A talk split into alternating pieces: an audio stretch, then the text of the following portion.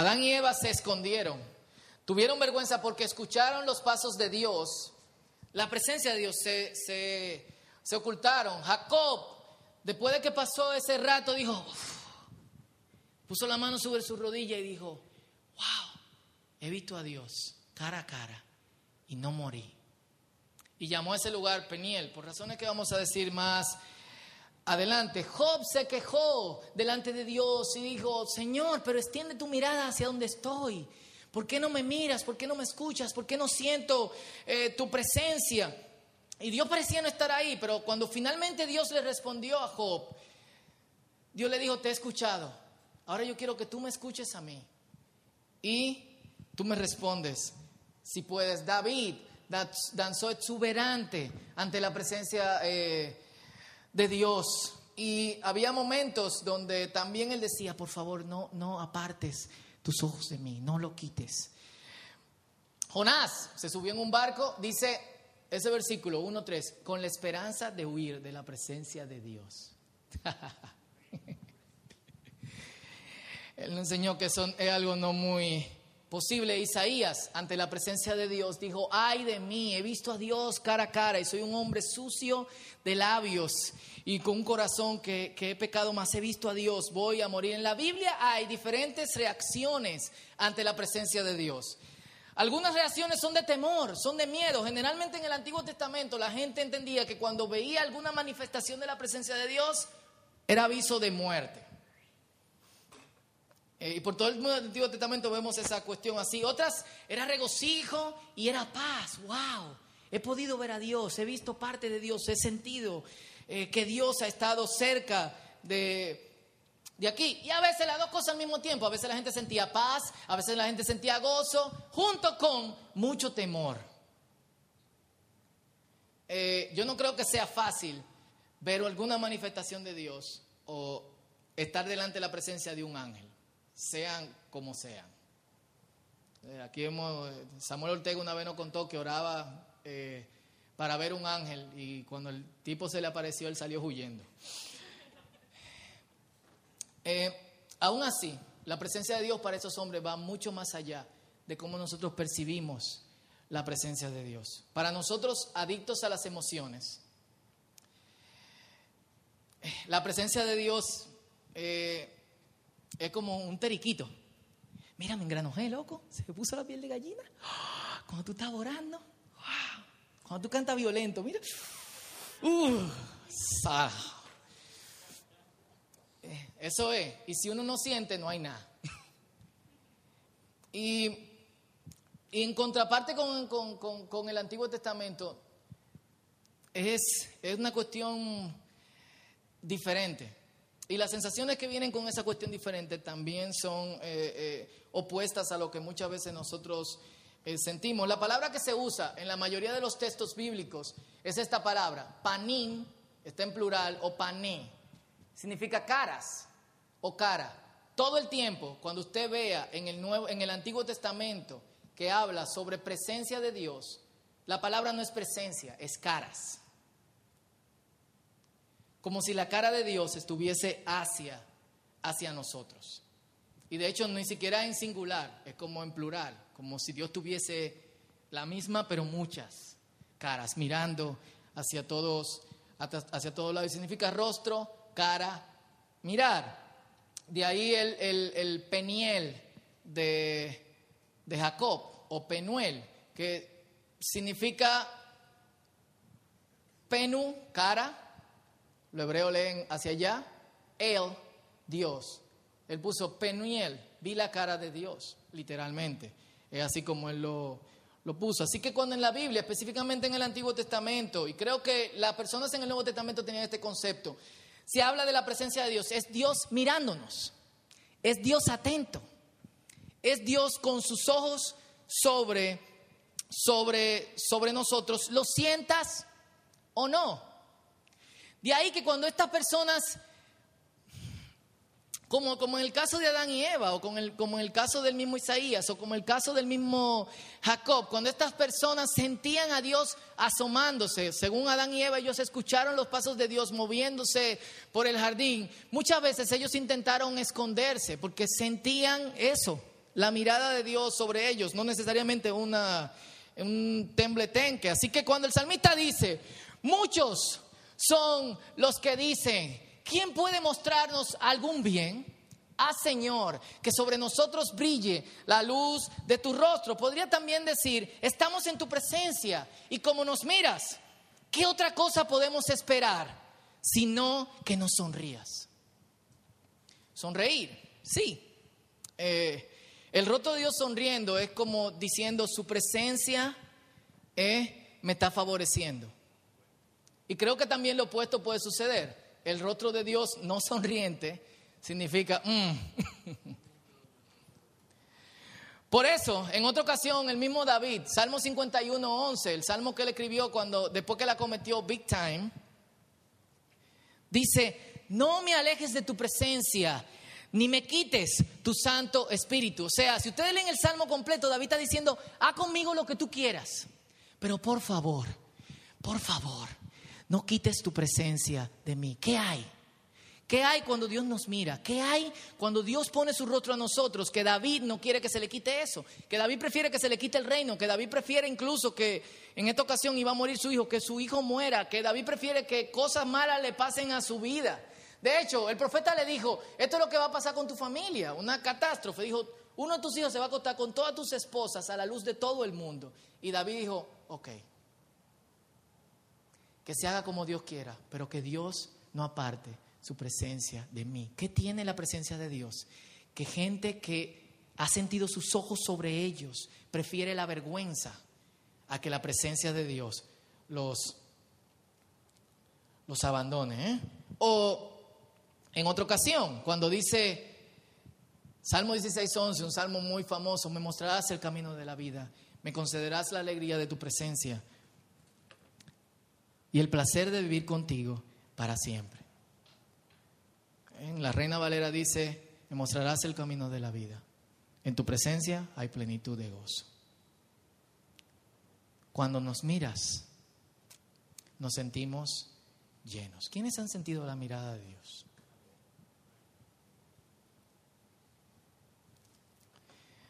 Literalmente David está diciendo, no hay mayor gozo que ser visto, que ser observado por, por ti. Y es así, para los hijos que aman a sus padres, no hay nada mejor que, que, eso. Esta mañana yo me, levanté eh, mi, mi, tiempo con el Señor y casualmente David se levantó, que David, Benjamín se levantó más temprano que nunca. Empezó mamá y después empieza con su solo de guitarra.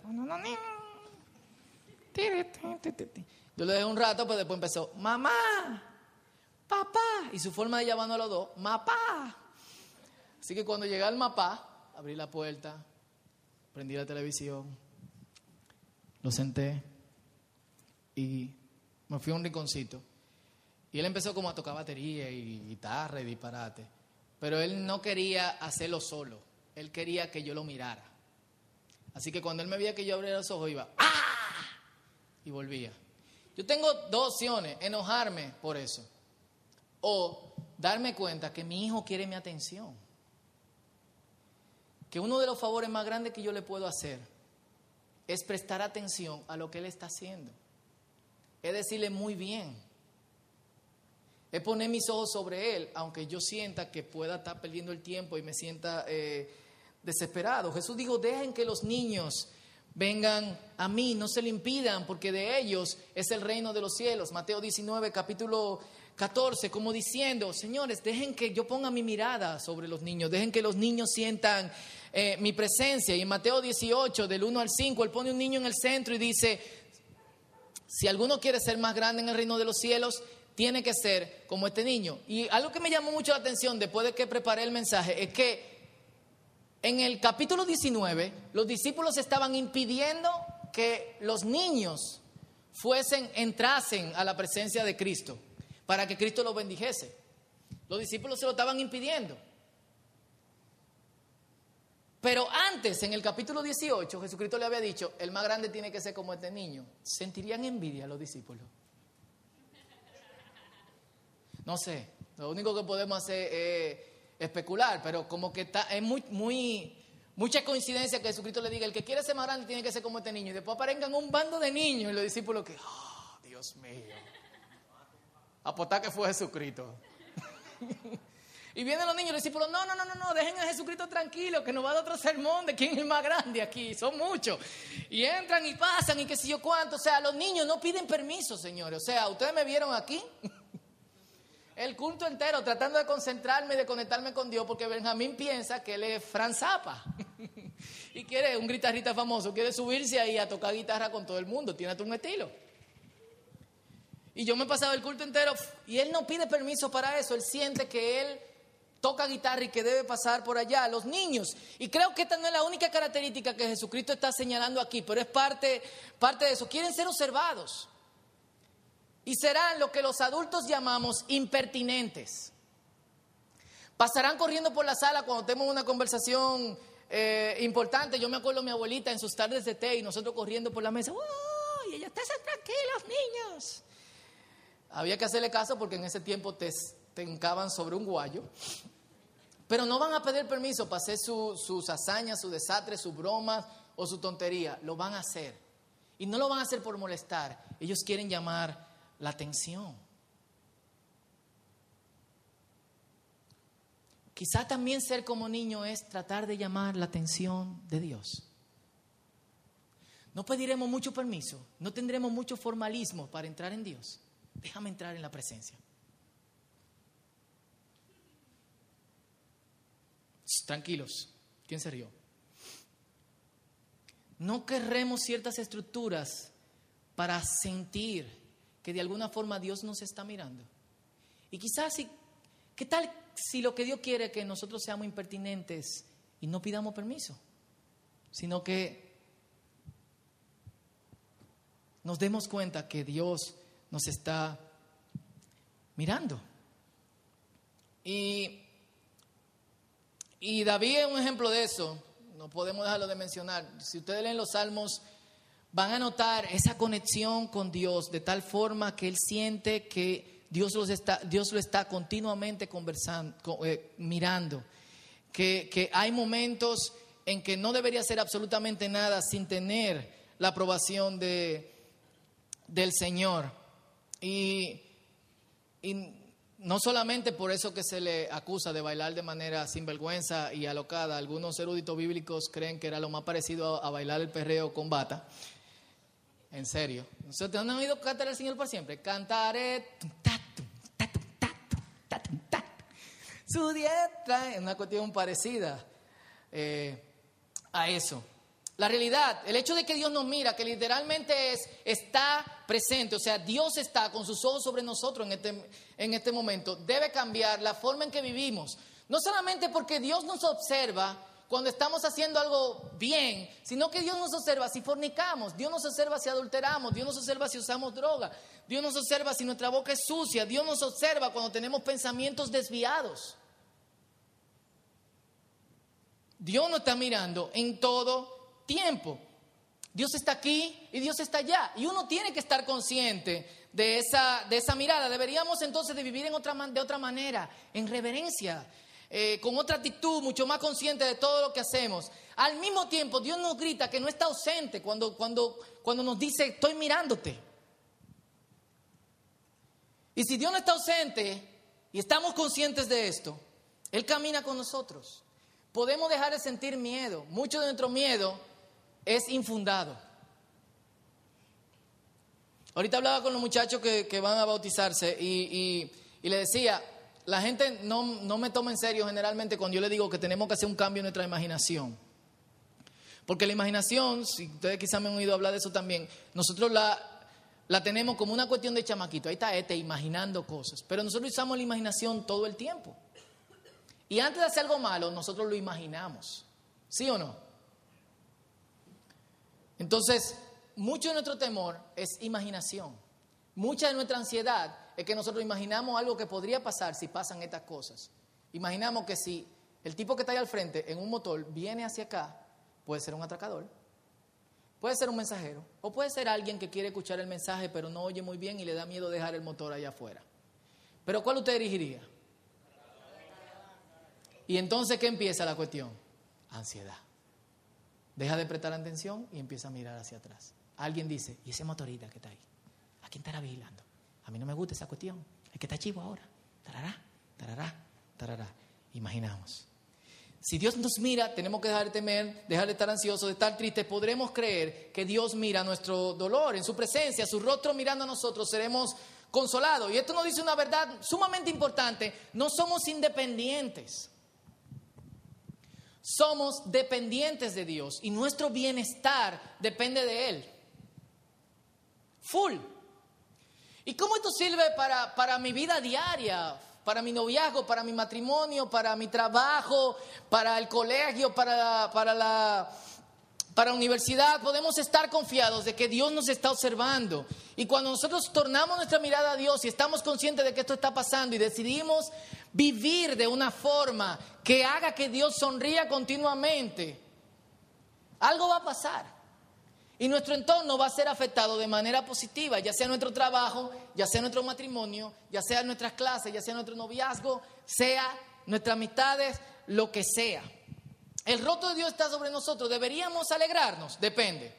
Ignoramos que Dios nos mira con nuestros actos, o sea, cuando actuamos, lo hacemos ignorando que Dios nos está mirando y por eso no importa lo que hacemos.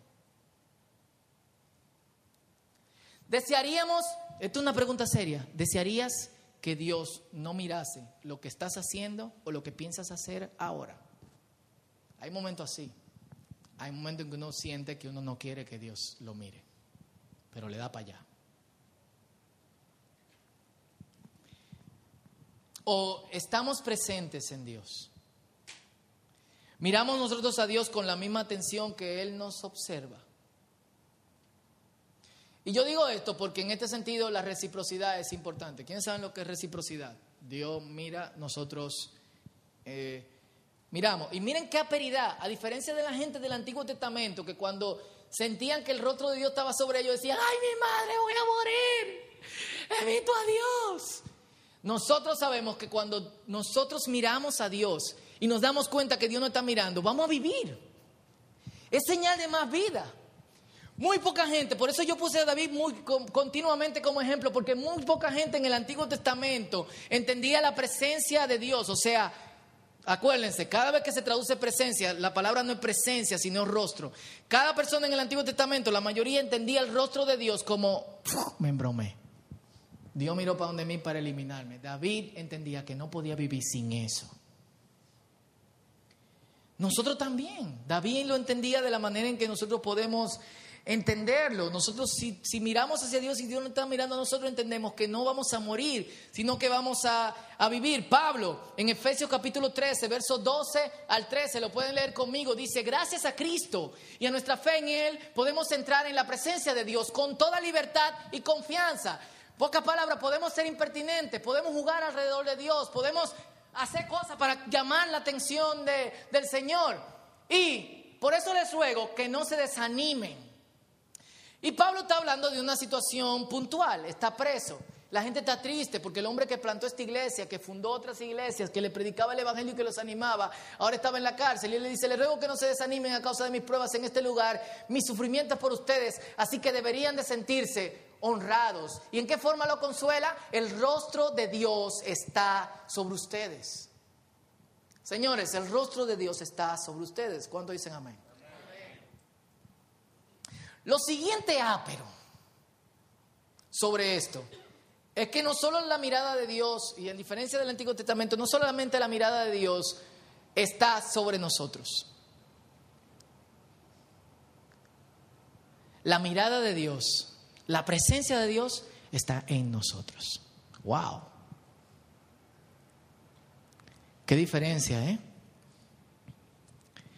Si es así, si es así, tiempo de mirar hacia allá. Si Dios está mirando hacia nosotros, ¿por qué nosotros estamos mirando a otro lado?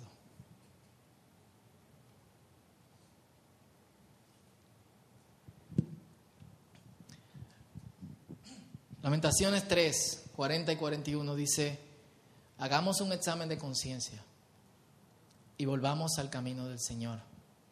Elevemos al Dios de los cielos nuestros corazones y nuestras manos.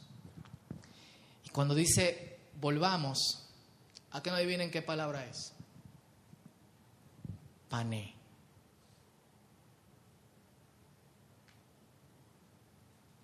Jeremías está diciendo, señores, la cometimos fuertemente. Lamentaciones sobre eso.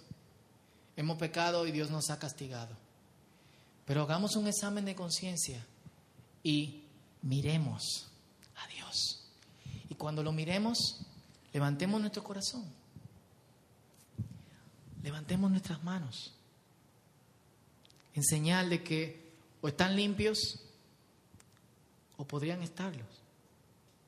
Generalmente cuando leemos este verso, pudiésemos entender que, que, estamos pecando o algo así. Algunos dirán, yo no necesito mirar de nuevo a Dios porque yo no estoy pecando. No tiene que ser necesariamente que hemos vivido de forma irresponsable o sin vergüenza.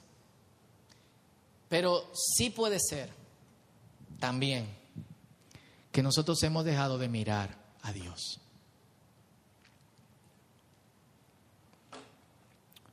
Nosotros no estamos prestando atención a que Dios nos está prestando atención. Volver nuestro rostro a Dios es la única garantía de paz, de esperanza y de tranquilidad. Oramos.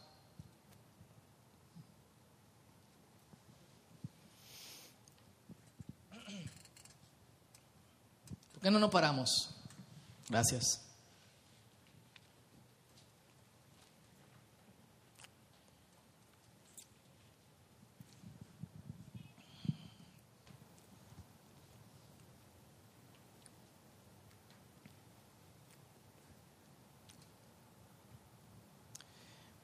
Y es bueno que nos hagamos esa pregunta eh, en respuesta a lo que Dios nos ha dicho en esta noche.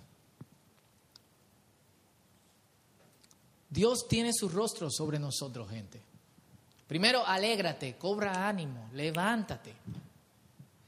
Segundo, vamos a, a mirar hacia Dios.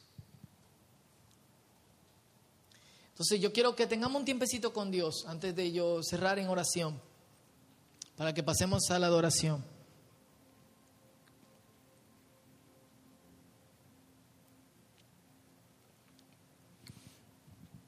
Y piensa cómo, cómo yo puedo estar atento a que Dios me mira, cómo yo puedo ser recíproco a la mirada de Dios. Esto, esto, señores, puede cambiar nuestra vida full. Y yo te pido que ores esta noche con diligencia por esto.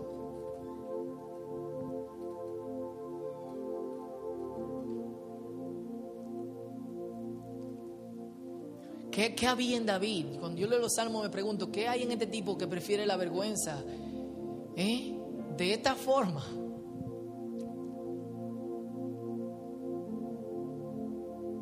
Prefiere ser humillado delante de todo el mundo. Pero que nunca, nunca Dios le deje de sonreír.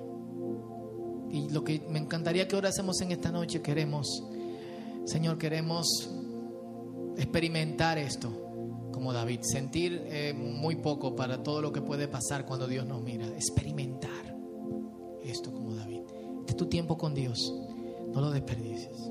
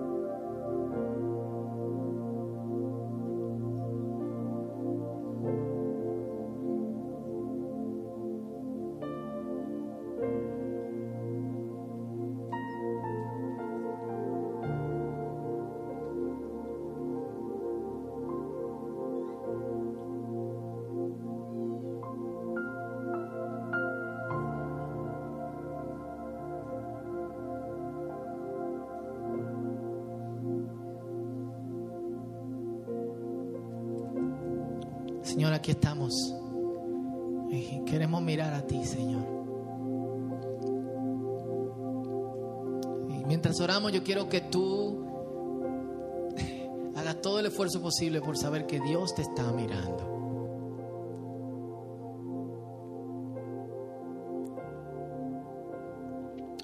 Y estamos aquí, Señor. Gracias, gracias por este mensaje tan ápero, Señor, eh, de que, de que tú nos miras. De que tú tienes tus ojos sobre nosotros, Señor. De que tú estás prestando atención. Perdónanos por querer llamar la atención de otras personas de menos importancia realmente. Muchas de estas personas han destruido nuestros corazones, nos han aplastado nos lastiman continuamente, aún así seguimos clamando, deseando, buscando su mirada, su rostro, su presencia. Pero hoy entendemos que en ti hay bienestar, Señor. Y que podemos juguetear y hacer tonterías y dar vueltas en tu presencia, Señor. Podemos también estar tranquilos, podemos también echar la ansiedad a un lado, podemos también dejar de sentir temor, Señor. Es con tu mirada sonriéndonos, Señor, que tenemos noviazgos más sólidos, matrimonios para toda la vida, Señor. Que hacemos de ambiente de trabajos hostiles lugares de bendición. Que sobrepasamos obstáculos, Señor, incluso en un país donde la violencia está creciendo tanto como esto. Tú nos miras, Señor.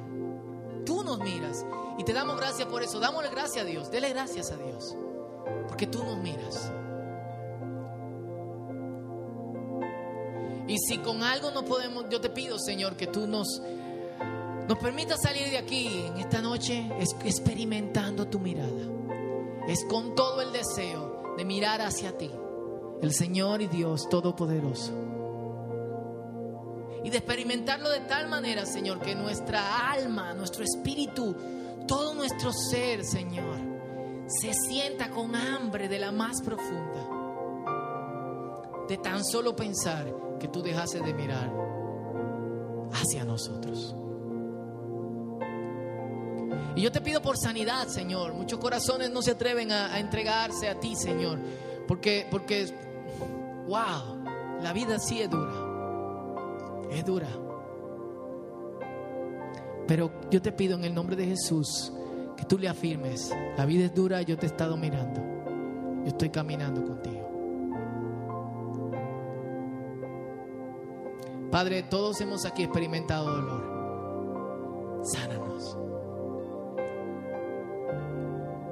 Y ayúdanos a salir convencidos y felices porque tú nos miras. En el nombre de Jesús. Amén. Vamos a adorar al Señor.